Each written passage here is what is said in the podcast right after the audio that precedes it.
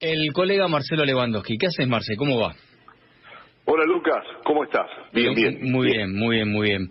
Eh, bueno, no hay que achicar distancias con los funcionarios. Lo que pasa, Marcelo, es que hemos trabajado juntos, nos conocemos y cada uno en su rol en este momento, pero este, nada, saludándote con el cariño que te has merecido desde hace mucho tiempo.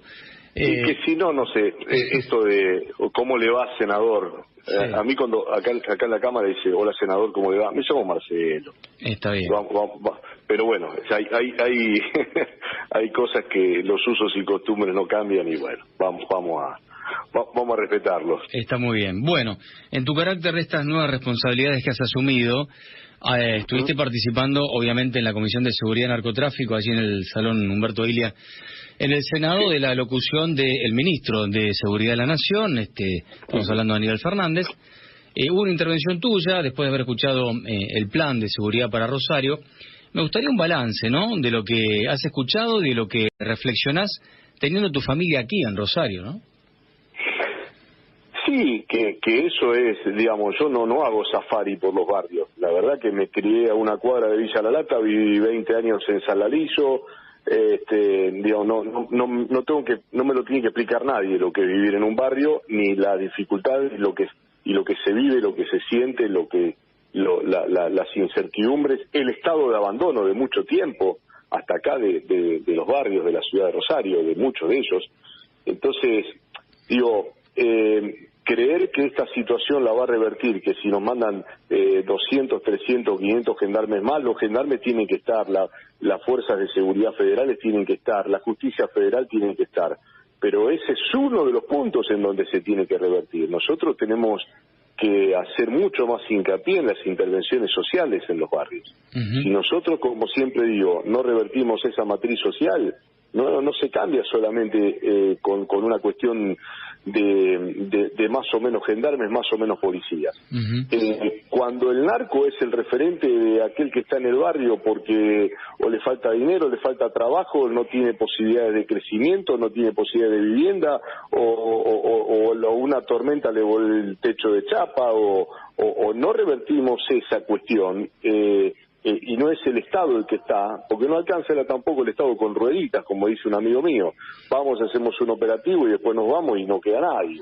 Entonces, si nosotros no trabajamos muy fuerte en eso, eh, con lo otro no alcanza. Lo otro tiene que estar, sí.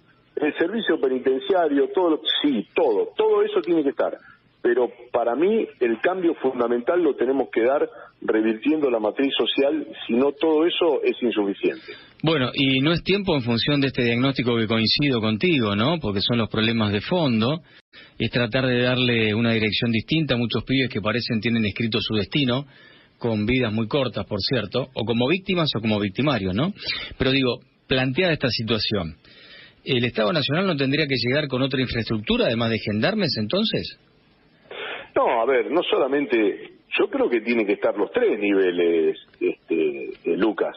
Yo creo que hay que hacer mucho más de la municipalidad, hay que hacer mucho más de la provincia y por supuesto con, con Nación. Me parece que, eh, que, no digo que no hay esfuerzos, a lo mejor hay cosas que hay que reforzarlas y hay cosas que hay que corregirlas. Eh, porque recursos se bajan. Eh, eh, creo que en materia educativa se están haciendo muchos esfuerzos en torno a extender horas de, de, concurrencia o de permanencia de los chicos en, en esos lugares. Yo creo que nosotros en los barrios tenemos que incentivar mucho más. Mira, el otro día había un, eh, vino hace un mes a la Defensoría del Pueblo, trajo este, un español que está trabajando en el tema de, de las adolescencias que, que caen en, en delitos o, está también en la prevención de que están por caer en el delito, están haciendo un gran trabajo eh, en San Isidro, lo hicieron y están haciendo un trabajo similar en Córdoba. Eh, y hablábamos, y, y, él mismo decía una, una este, algo que nosotros lo venimos trabajando y lo venimos diciendo y, y uno del lugar que está hace su aporte, un pequeño granito de arena, eh, trabajando junto con, con, los padres Belay, Castricone, Puceto, con, con Ciabatti en Santa Lucía, con muchos pastores, ellos que están trabajando en esos barrios complicados. Desde nuestro lugar tratamos de dar alguna herramienta, como fueron la, la constitución de seis escuelas deportivas en esos barrios que las sostenemos para, para tener un ámbito más ¿Y qué dice este, este, este, español? Dice, bueno, la escuela y el club. El club, como que uno a veces lo dice, algunos me dicen, bueno, vos porque venís de ese ámbito. No, ¿cuál es el sentido? Que durante todo el día los, los más chicos, los adolescentes, tengan la posibilidad de tener algún lugar de inclusión, de pertenencia. ¿eh? Porque a esa edad necesitan tener la pertenencia a algo y, y, la, y la pertenencia a un lugar sano. Entonces, todo eso, eh, que no digo que no se está haciendo, hay que profundizarlo mucho más hay que avanzarlo mucho más, hay políticas que a lo mejor hay que, eh, que estudiar si han tenido el éxito que, que, merecen o hay que, hay que ponerle mucho más. Yo siempre digo que, que, mejor que el Estado fortifique esos lugares eh, este, en donde evangélicos, curas este, o distintas ONG sin, sin ningún credo que trabajan en esos lugares, hay que fortalecerla mucho más se los, se los está haciendo, no alcanza, hay que ir con más, hay que tener una mayor presencia del Estado. Los centros sanitarios, ya sean municipales o, provinciales, tienen que tener, mira, recién me reuní con un grupo de médicos que vienen al Senado a, pedir eh, distintas falencias y me, eh, distintas, hay una ley fundamentalmente que ellos quieren impulsar, que es el 82% para, para los médicos que se jubilan. Eh, este, y, me hablaban de la problemática de la salud pública que ocurre en todas las provincias, cómo los distintos médicos están siendo expulsados, o son expulsados o directamente no les conviene trabajar en el sistema de salud pública. Y la gran carencia de pediatras en todo el país. Bueno, eh, eh, este, yo creo, y, y como muchos con títulos universitarios directamente se van, ya ni siquiera hacen la residencia, se van a otros países. Bueno, esas son problemáticas que tenemos que frenar. Hoy, el pediatra para mí sería un hecho fundamental de trabajar en los barrios.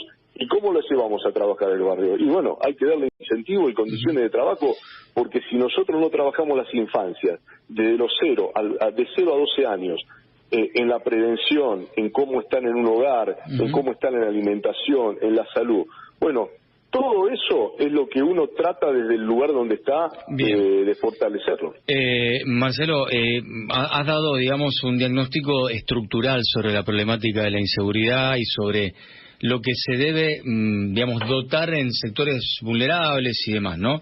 Ahora, estamos en un incendio en materia de violencia, más de 170 víctimas, ¿no? Y eso impone una medida de coyuntura, un corto plazo que te va como acortando las distancias y te va metiendo una presión cada vez mayor, ¿no es cierto? Por lo menos uno lo siente así.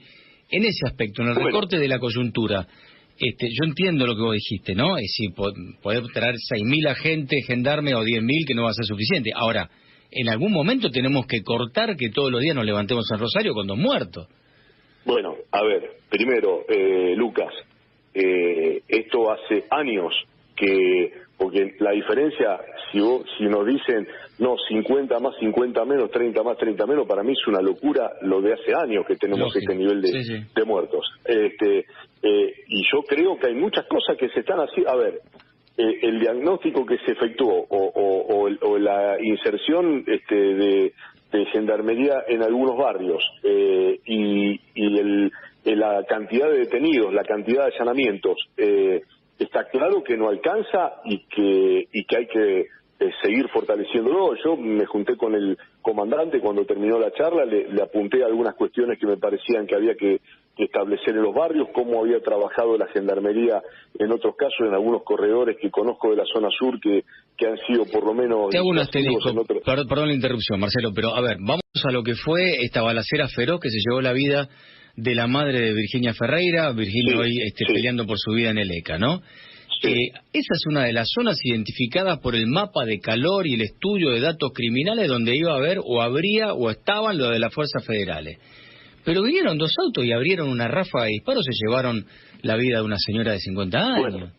yo también, yo también lo que estoy hablando es con, con, algunos fiscales para decir, bueno, pero ¿cómo?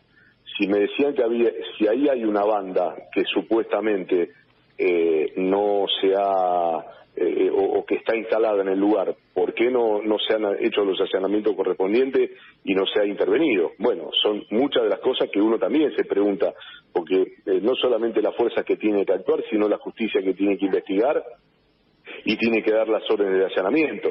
Eh, bueno, hay, hay muchas cosas que hay que corregir todavía, Lucas. Yo coincido y, nadie va a decir que esto está bien, o, obviamente, porque eh, no puede pasar que eh, incluso, por lo que me cuentan, había un patrullero también ahí. Claro, por eso te digo. Entonces, ¿qué, digamos, si los gendarmes van a hacer estatua, van a estar viendo el celular como la policía. Acá es una cuestión de conducción, Marce. El, digo, el tema es la actitud frente a todo esto. Y, te voy a trasladar algo este, que yo vengo planteando en estos días. Tráiganme los partes de prensa en donde las fuerzas federales se enfrentan con los delincuentes y los desarman. Porque los voy a leer tres veces por programa y no los encuentro. Sí, Sí, sí, coincido, coincido en eso. A ver, eh, Lucas, si nosotros seguimos, eh, digamos que eh, por más que haya cosas que se estén haciendo bien, no alcanzan, son insuficientes, eso está claro. Pero eso está claro, lo, lo, no, no, no lo sufren en otra parte, lo sufrimos este, mi familia, lo sufrió, sí, el otro día el ministro, a cinco cuadras de donde pasó esto viven mis hijos. No, no es que este, en la puerta de la casa de ellos el, el, este, le balearon a un chico para robarle la moto. Este, y, eso es una cosa cotidiana. Eh, y hay búnker que no se desarman. Bueno, eh, uno sigue atentamente y trata de marcar eh, las cosas que no se hacen.